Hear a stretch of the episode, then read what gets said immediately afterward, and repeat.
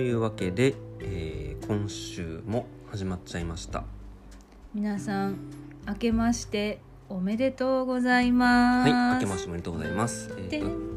てんてんてんてんてんてんてんてんてんてんてんてんてんてんあ出なかった。てれえー、と我が家はですね、えー1日に私の夜勤明けが終わり束の間の、えーお正月を今楽しんでいるところだったのですががががえ今日朝起きたらですね、うんタイマーをかけていたはずのエアコンが2台作動しておらず、うん確認してみたところ電源も入らないとうんいや本当に辛いどうやら、えー寒さのあまり室外機がお亡くなりになったものと思われますうんまあちょっと実際見てみないと分からないので明日電気屋さんにちょっと来てもらおうかなと思ってますはいなので、えー本日極寒でございますこっからやったねちょっと極寒急遽あの何別の部屋をリビングに改造してうん急遽ね急遽ねほんまにちょただでさえさ、うんこうなんかメインで使ってる部屋が北向きやんか、うんほんでこうお家の構造ゆえそんなに気密性も高くないから普通に寒いやん外気とそんなに変わらんぐらい寒くなるやん何にもしてなかったら、うんうんもうねあのね辛いよね辛い辛い寒すぎてサム・スミスにいやなっちゃったわね ということであの今日はあるとあらゆる、えーご飯に生姜をぶち込んでうん暖を取る工夫をはいいろいろしておりますけれどもまあそんな1月3日ですねはい、そんな1月3日。うん忘れへんわ、これは。さてえっとでですね今日喋ることまあ2021年一発目うん、ですねだね。今年最初の投稿になるね。えっとですねあのーまあ1年の計は元旦にありということわざがありますけどはい、ありますね。まあ、私一応あの今年から一応朝きちんとちょっと時間確保して朝活をしようと思って1月1日からちょっと朝早く起きての朝活に取り組んでましてうん。まあ今日はちょっと今日はねあの朝起きてさあやろうかなと思ったらあれエアコン入らへんってなって それでまあちょっと朝活が予定が完全に狂っちゃったのですけどまあまあまあまあ明日以降はまあ一応なんとか生きているそのエアコンが生きている部屋で朝活をまた明日から粛々とやろうかなと思ってるんですけどはい。初日の朝活の時にうん。なんかちょっと今後の人生についてうん。ざーっとこう考えてみたんですね。なるほど。うん、でちょっと今後やっていきたいなと人生においてやっていきたいなと思うことがちょっと一つ出来上がりましてはい。それがですねあのなんですか。 2人。の共通の趣味であるエレクトーンですうんうね、んうん、エレクトーンね。そのエレクトーンのあの製品改善に何らかの形で関わりたいほというのが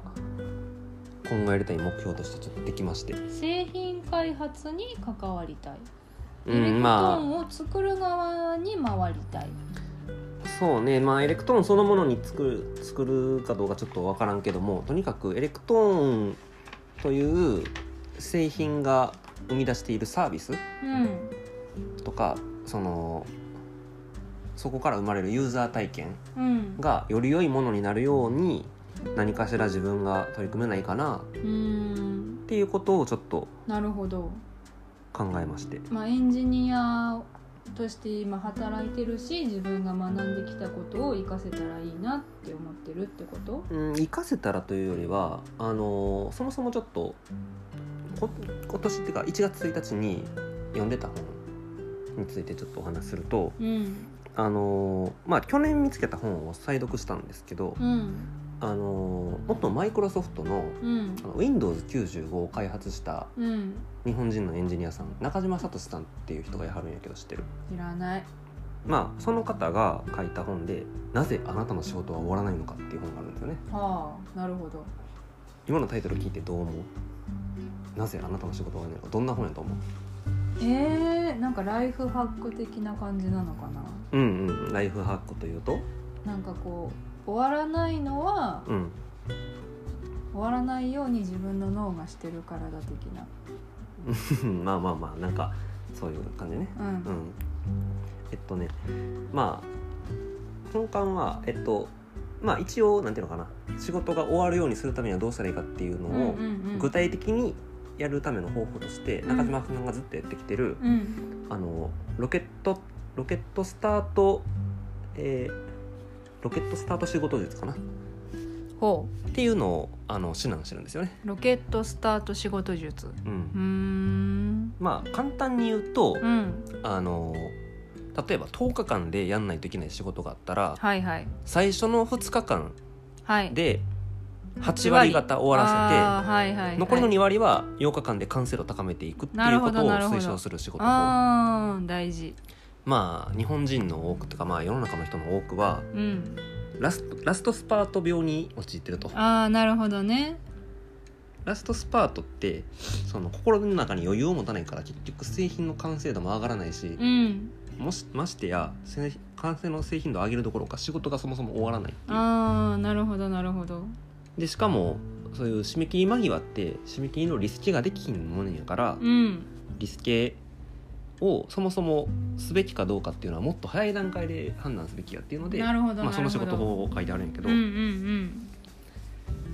でもその本の本真意はその、まあ、もちろんその仕事術をいろんな人にやってほしいっていうのもあるんやけど、うんうん大前提としてうんそういうなんかあの終わらない仕事に対して集中力が発揮できないっていうのは、うんそもそも自分がやりたいことなのっていうことにまでへえ掘り下げてくれてる本でそうなんやで結構まあ今ってなんていうのかなプログラミング、まあ、エンジニアうんへの転職を進める人とかサービスとかがすごく増えたねそう多くなってきてるがゆえになんかエンジニアになったらなんか儲かるんでしょみたいなああ人とかも増えてきてるけどまあなんていうのかねまあそこはまあ考え方人それぞれなんやけど、うんうんその中島聡さん自身はうんなんで演じれなかったかって言ったら単純にそのまずそのもうプログラミング自体がうん好きで、そうのんプログラミングを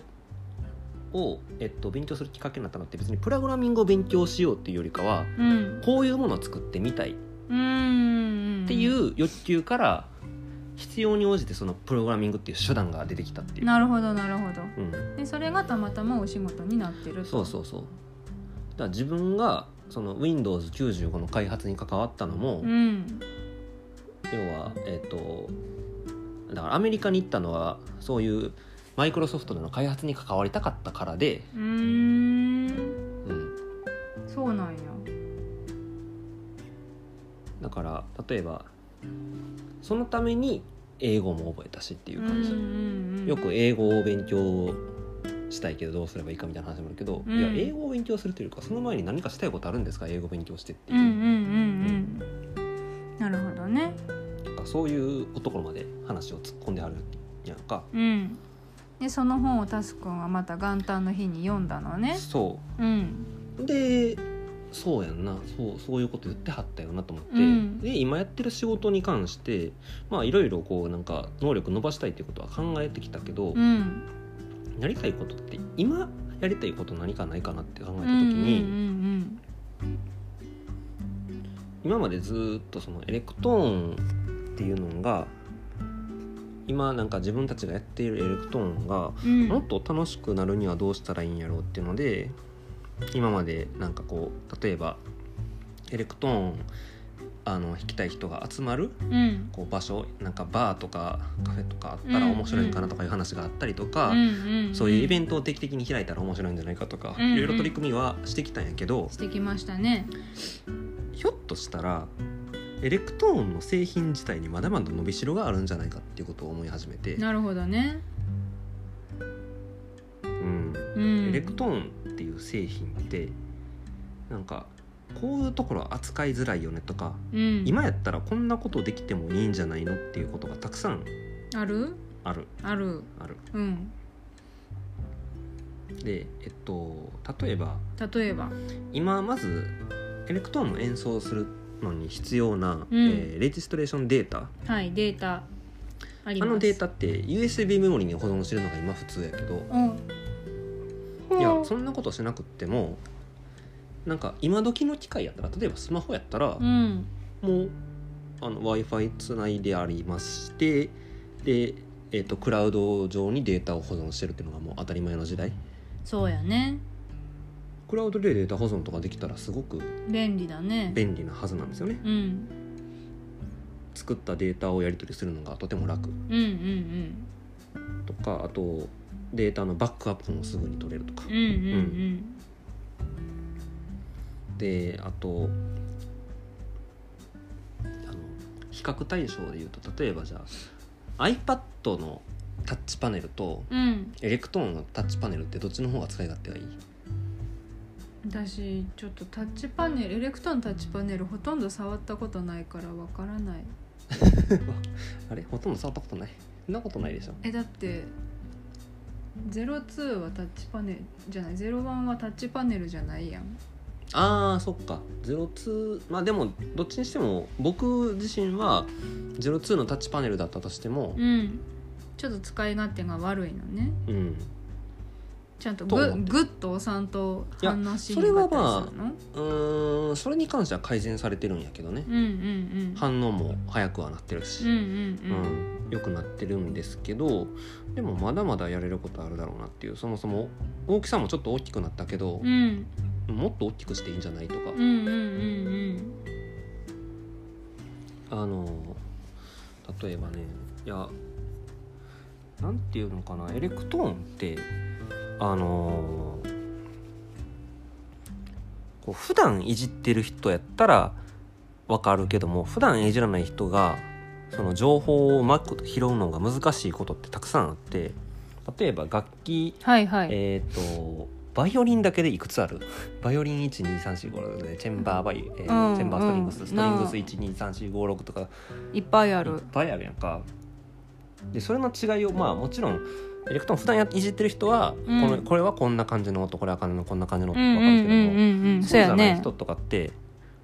えストリングス1ストリングス3ストリングス4はあみたいな一体何のことやみたいなうんっていうふうに、感じなんだねうそんうなりがちかなと思うってん、確かに確かにでそういうのをちょっとでも和らげようと思ったら、うんまあ例えばの話やけど、うんうーんとこう画面上にオーケストラ編成の図をパンと出して、はいはいはいここら辺のやつそのここら辺の第一バイオリンの楽器を選択しますとかうんう言っんうんて選択するとか、うんうんうん要は今結構やっぱり一人オーケストラとしてすごいですとかって宣伝文句でうん売られることもエレクトーンやから、うんそういうふうになんていうのかなオーケストラ編成をもう今から作りますってぐらいの感覚でうん作れるようなものをそのパネルになったってもいいと思うし、うんいろいろこうなんていうのかなその画面とかを作るのって、うんうんもっと自由な発想で作っていいと思うよね。うんなるほどんかね今もうこういう風な画面配置になってるのが当たり前っていう風になっちゃってるから、うんうんうんうん、そそうのやねもうステージが出て15年以上経つ立つから、うんもうその画面とかボタンとかに慣れちゃってるけどういんうろんな人が、んでもいやこれはもっといいもんできるでしょっていううんなるほどねでそのタッチパネルとかも今ってやっぱりこうもういっぺんそのエレクトーンを買ったらうんそのエレクトーンをできるだけこうなんか後付け改良できるような形でそうやリねリースしてはるから、うん例えばバイタライズとか、うんあの何グレードアップのユニットうんうんとうんっていう風にしてはるからそれやったら例えば外部接続で iPhone とか iPad うんのアプリケーションでうんエレクトーンの操作ができるみたいなアップデートをしてやるとか、うんうんうんしてやったら、そういうパネルの UI 改善とかは一個できるんじゃないかなっていう風ななるほどね仮説があったりですね。うんうんまあ本当にできそうなことってたくさんあるなってうんういう。ん無限にあるかなって感じなのねとは言ってもうんまだまだやっぱりこうエレクトーンのこと深く知らない人間が言っていること、うん思いつきのレベルばっかりの話やから、うんそういうことを一個一個検証していく取り組みがああ必必要やね確かにそれって本当にそうなのかとか、うん今すでにやることでなんとかなる話なんじゃないかとか、うんうんうんそもそも製品作らなくても、うんうっんうんていう取り組みを通じてエレクトーンのことを深く知っていきたいし、うんうんあのまあそそういう取り組みを通じてなんかいろんな人と交流を図っていきつつうんエレクトーンが本当に抱えている問題って何なんだろうってことについてもっと深く考えたああなるほどねこうなんかエレクトーンを深く深く知っていく上でい。うんなんかこうエレクトーンが抱えてるこうコアになる部分のなんか問題みたいなのにたどり着けるかなって思ってるってこまあ、ちっちゃい改善とかはいっぱいあるはずやけどあんまとりまあねエレクトーンのデータうんあのあ保存し忘れた消しちゃったとかもあいるあやるーそれあそるあるの話やけれいどやそれな戻るボタンは欲しいなはもう今までにも先導を持ってるよ自動保存とかねう、んいやもうあるあるとかそういうのはもう絶対あると思うし、うんだよね戻るなんかせめて戻るボタンは欲しいな一個前に戻るみたいなねとかまあいろいろなんかこ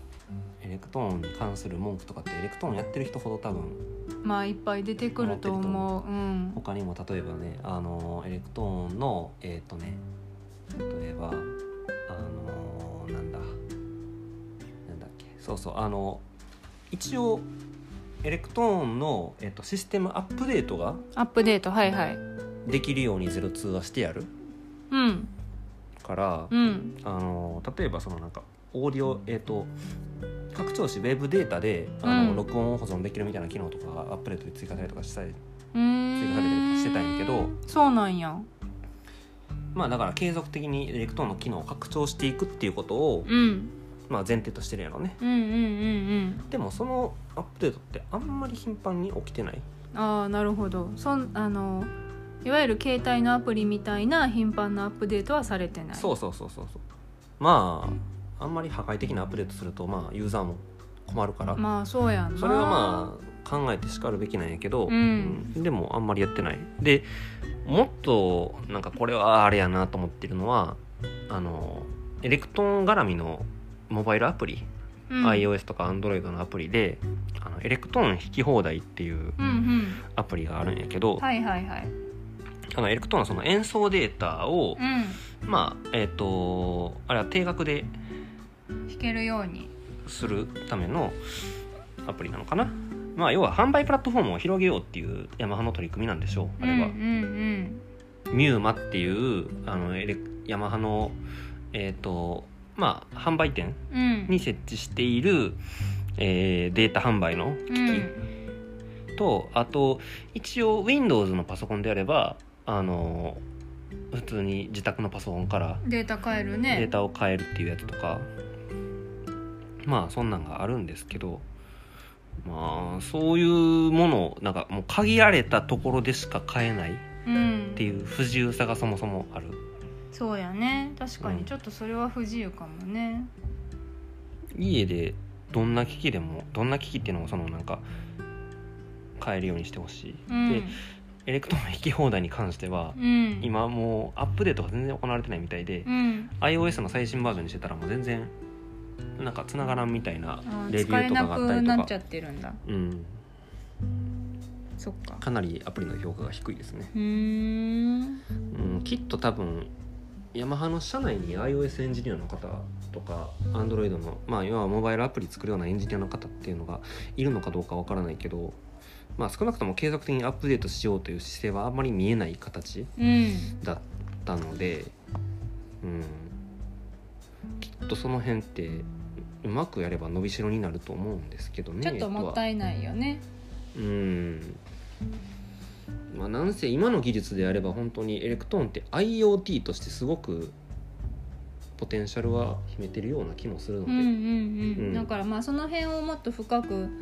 あの知っていきたいなってことをタスくんうん思まってるのあはそううね、んあとまあこういう話をしたら他の人なんかいろんな人も、うんああ確かにこういうところは使いにくいとかっていう話が出てきたりとあかあそうやねうんうんうんで果てはそういう自分たちが抱えてる問題こういう形で解決できるんじゃないかみたいなことを、うんまあちょっと工夫して発信して、うんエレクトーンの開発してる人にうまく関わっていきたいなっていううんおーなるほど大きな夢につながりますね、うんまあ、まだそんななんか元旦にそんな時間かけずに考えたうんビジョンなので、うんうん、そんなあれですよ、よもっとあのどういう形に結実していくかわからないけど、うんうん、ざっくりそんなビジョンがちょっと自分の中に生まれりたのが今今年の元旦面白い発想としてはとっても面白いっていうかなんかこうエレクトーンを長く触ってる人ほど多分思いつかないうん、ことやっなんとじゃないやっかなとそうそうそれは思ってるそのなんかあんまり言おう言うたら深く知らないがゆえにその深く知ってる人だと多分なんか思いつかない当たり前の部分を変えられるかなっていう、そうそうもうなんか私としてはこうもう当たり前すぎて疑問にすら思わなかったことうんタッチパネルとか、ね、そのデータの保存の仕方とか確かに言われてみればそうやなって思うけどなんていうかえっとねちょっと思いつきでいろいろ付け出しで話すんですけど、うんあのエレクトーンみたいなものって一度聞き出したと後にうん後継機が出てくるまで全くとうん言っていいほどアップデートがなくって、で、うんこうん今回の02はアップデートがあったんアップデートができるようにしてあるんやけど、うんそれでもアップデートの回数が少ないってことは、うんその1個リリースしたバージョンうんを継続的にサービス改善していくっていう取り組みって、うん開発チームとしてはしてないんじゃないかなうってんいう根本的に。なるほどねいやしてるのかもしれんけどわ分からへんよ分からへんけどけど多くのそのなんていうのかなあの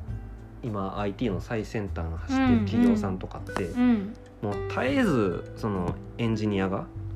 あの製品改善をするための取り組みをしてるうんわけで、うん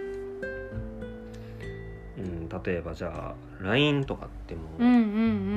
んどんな頻度で画面の構成変わってるよってていう話やし、うんうんどうんんな頻度で新サービスが投入されてるのよっていうそうやね感じやし確かに確かにそんなんがエレクトーンにはないんですよねう。んなんかこうちょっと思ったのは捉え方が多分違うのかなって思ったエレまあクトーンを楽器として捉えるのか、電子機器として捉えるのかで多分全然違ってくると思うんやんか楽器として捉えてる以上1個ポンって出てきてでもうそれがそのままエレクトーンっていう楽器ですよはいってうん、なってるか、まあ、それこそ電子機器って捉えるんやとしたら今言った LINE とか他のあの携帯のアプリみたいにアップデートされて製品改善されてしかるべきっていう風に捉えるかなんかそこから全然多分みんなの考え方が違うんかなって思ったけど。うん、いやそれは思ってることで、うんうんあの例えばあの電気自動車うん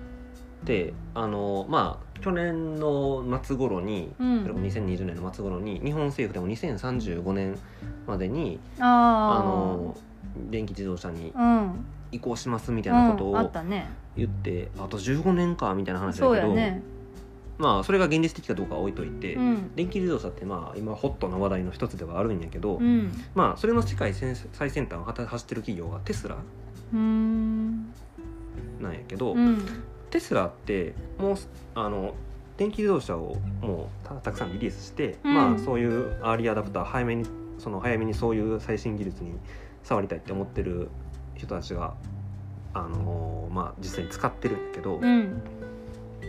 テスラって、あのーなんか電気で走る自動車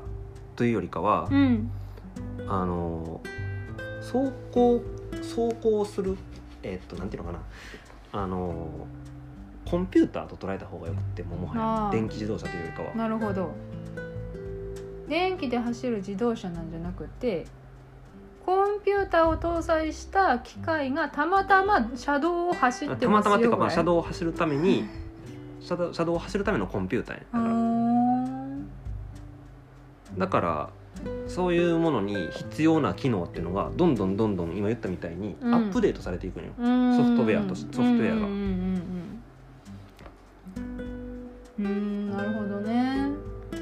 ちこなみにれからの時代はそういう感じやんな、こう何でもそうそうそれがまあ、あの IoT っていうものの一つの捉え方でもあるんだけど、んいわゆるだから要はものっていうのはリリースしたら終わりではなくって、うんそのリリース後にそのもリリースしたものを通じて、うんいかにユーザー体験を良くしていくか、うんうんうんユーザーににどれだけの価値を与えていくかっっていうことを、うんうんその提供してる側サービスを提供してる側の人間は考え続けなければいけない、うんうんで継続的にそれができる仕組みを考えないといけうない、んだからあの今はその昔からあるソフトウェアの開発手法として、うんうんあのまあ大きく2つ分けるとウォーターフォール開発っていう開発手法とアジャイル開発っていう開発手法があるんだけなどんか難しくなってきました ね話がね。ねえちょっウォーターフォールっていうのはなんかもう、えー上流工程から下流工程にもうザーッと流れていく最初にこういうものを作りますベンっていう設計図をきちんと立てて、とはいその設計図に従ってあの下流工程にどんどんどんどん作業が流れていく、はいはいうんなんか今え普通じゃない一般的っていうかけど今主流になっている、I うん IT の先生産の企業で主流になってる開発手法っていうのはアジャイル手法っていうので、いアジャイルっていうのは俊敏なみたいな感じの意味なんやけど、うん今って世の中としてはあのー変化の激しい時代うんなわけですよそうですねだからその設計した段階から完成に至るまでにまあ何年も要するようなものうんだった場合にその何年かの間にそもそも設計していたのとは想定していなかった世の中になってるああことなまあざらにざらあるわけですよ。っやなうん、うんそやねてなった時にその世の中の変化に対応していけるような形でうんその変化に対して瞬間的に対応できるようなうん開発体制でいないといけないわけよう。ーんだからまず動くソフトウェアっていうのを継続的にリリースし続けるっていう考え方にに世の中って移行していってることが多くてく僕が好きなゲームの開発でもそうてゲームは頻繁にアップデートが起こるそれは継続的にそういうものをアジャイルアジャイル的に製品、えー、と改善をうん繰り返していくっていう側面があるから、うーんそうなんだもうソシャゲに関してはもう絶対にそうソシャゲはもうイベントとか絶対やってるから、うんうんずっとまあ変わっていく前提でそうそうそうそう開発を始めるってことなんやだからリリースして終わるっていうその考え方がもう古いんよねうんだからエレクトーンそれにちょっとでも追いつこうっていう姿勢は02出した時に見えたんやけど、うんうんうん後からいろいろアップデートできるようにって、うんうんうんけどそのアップデート自体は多分ほとんど行われてないしなるほどね今後もそういう姿勢は根本的なそういうユーザー価値をどうやって与えるかっていう部分を、うんまあなんか多分あんまり強力に取り組めるような姿勢ではないんでしょうね。うーんそっかそっかどういう社内のあれな山のかわ葉からさないけんど怒らないでください ねいやわかんないけどね別に喧嘩売ってるつもりはないんです 全然全然まあだからそういうこと思ってるからこそなんかちょっとヤマハ人間ヤマハのあの社内にいる方たちうんにちょっと響くようなうんことができたらなーってなるほどねでも具体的に何するかって言われたらまだ全然あれやけど、まあ例えば今思いつくレベルならそういうパネルの UI 改善とかを考えるならうんあの UI っていうのはあの、まあ、画面あのユーザーが操作する画面の操作,、うんうんうん操作感をどうやって改善しようかみたいな話だうけんど、うん例えば画面の操作だったら別にあのアプリのそのなんていうのハリボテう要んうはん画面がこうやって動くよみたいなものだけ作ればいいわけやから、うんうんうんそういうものを作ってみるとか、うんうんまあ今た例えばね現実的にタスくんがこうできそうチなャこッとでトすね取り組めそうなこととしてやんな、とかまあそうねあの販売プロットフォームをどういうふうにすべきかってアイディアをうん、うんなんか出してちょっと身近な人と喋ってみるとか、うんうんうんまあいろいろちょっとちっちゃいことから始めてみようかなっていう。うんうんうんで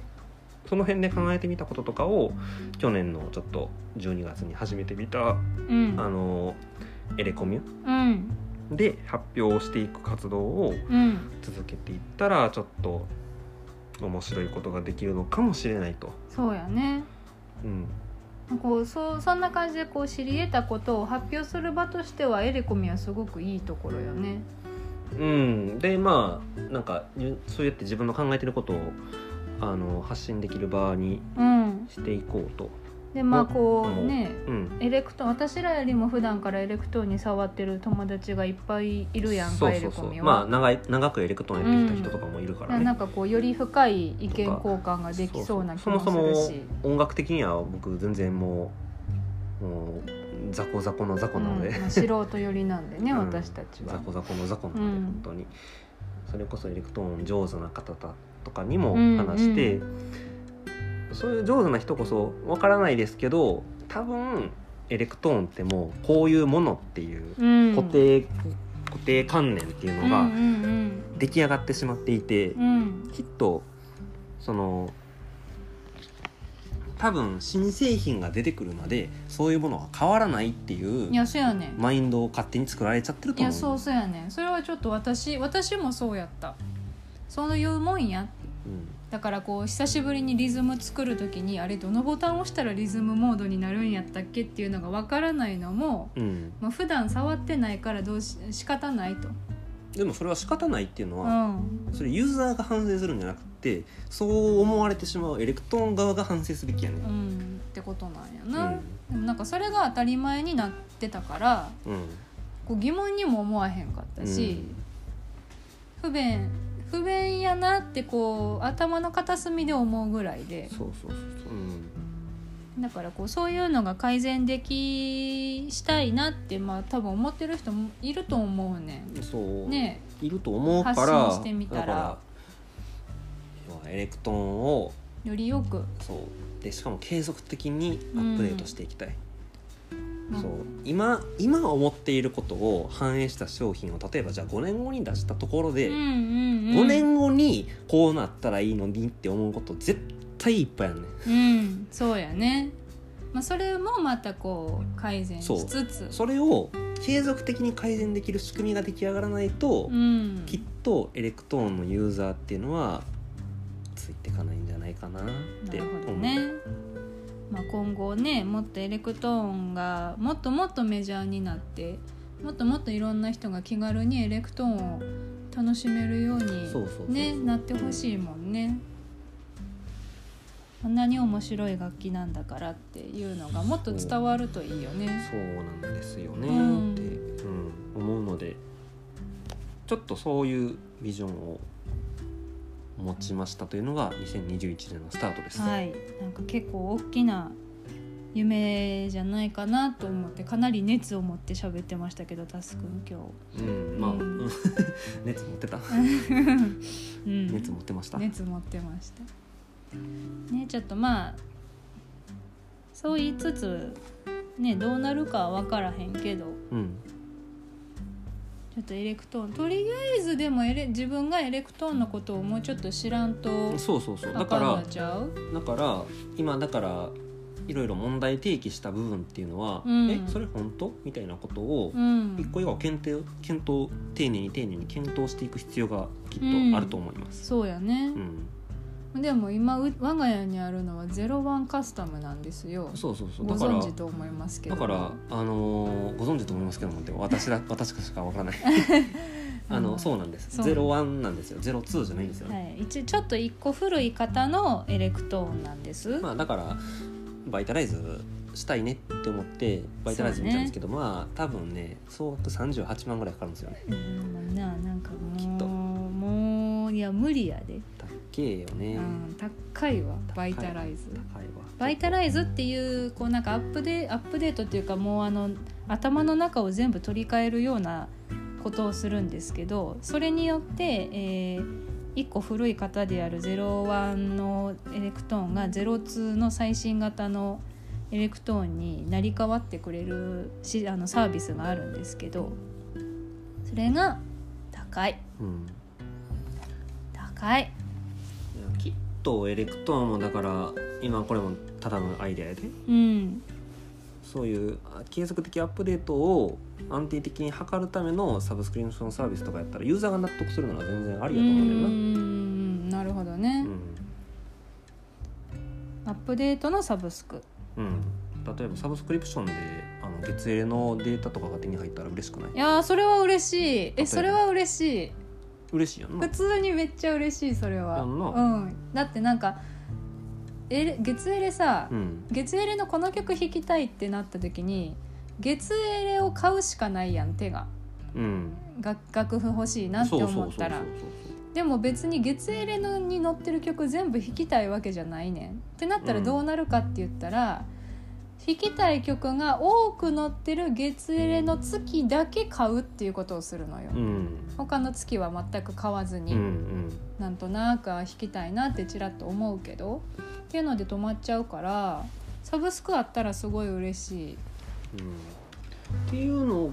もうそそういうほんまにちっちゃいところで言ったら、うんだからあのーなんやろなエレクトーンの外側に目を向けた時うに、いんろんななんかこれエレクトーンにもやったらいいんじゃないのっていうビジネスモデルはたくさんあるああなるほどねたくさんうある、ん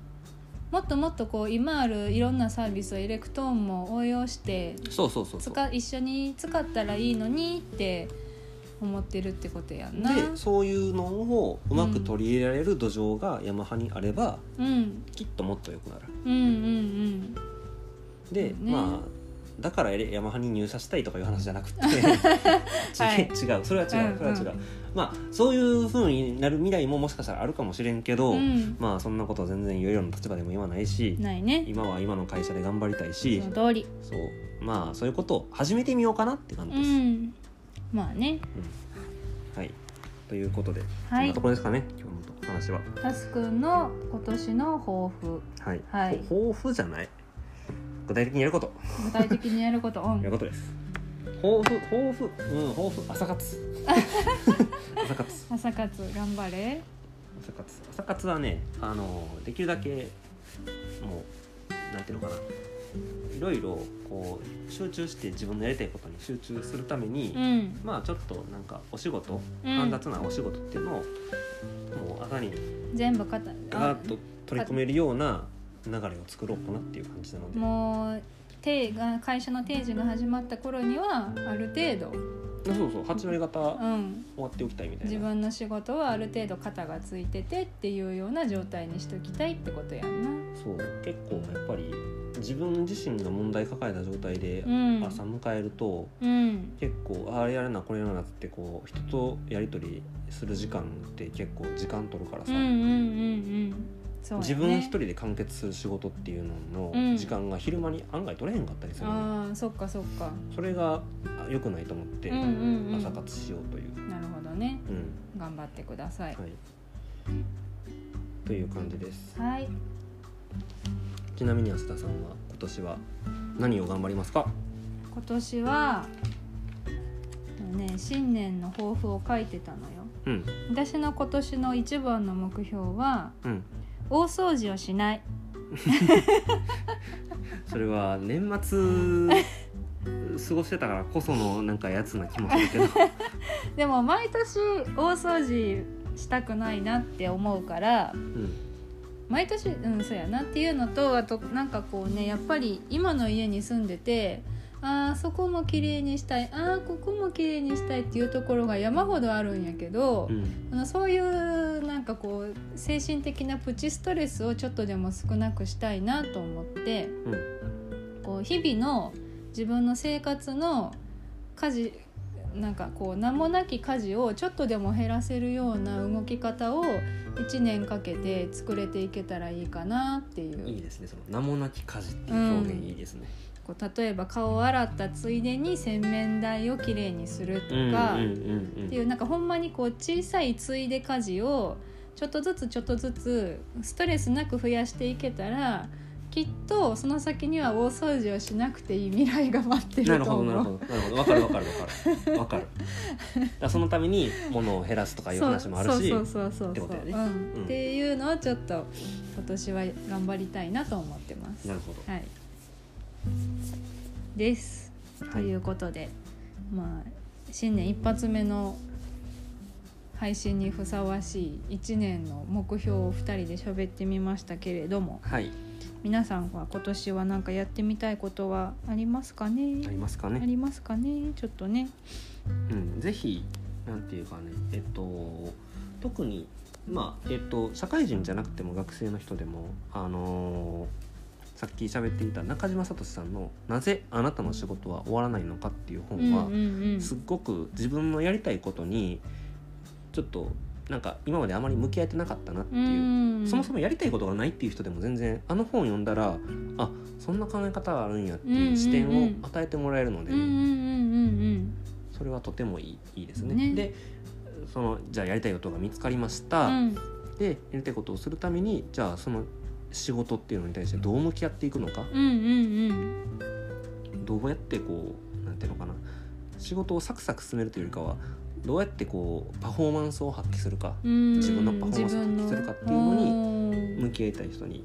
とてもおすすめですあーなるほどエンジニアじゃなくても全然うんてかまあ全ての人が読むべきやなと思ってるぐらいには両者あですそうなんやなんか、宣伝してます あれは両所です、はい本当にというわけでというわけではいはいそしたら今年もこんな感じでまあこうねたまに熱を持って喋ってみたりえー先週のように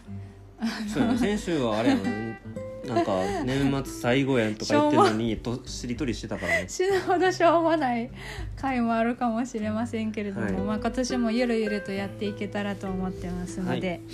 皆さんお付き合いいただければと思います。はいでというはわけでありがとうございました、はい、ありがとうございました。おやすみなさい。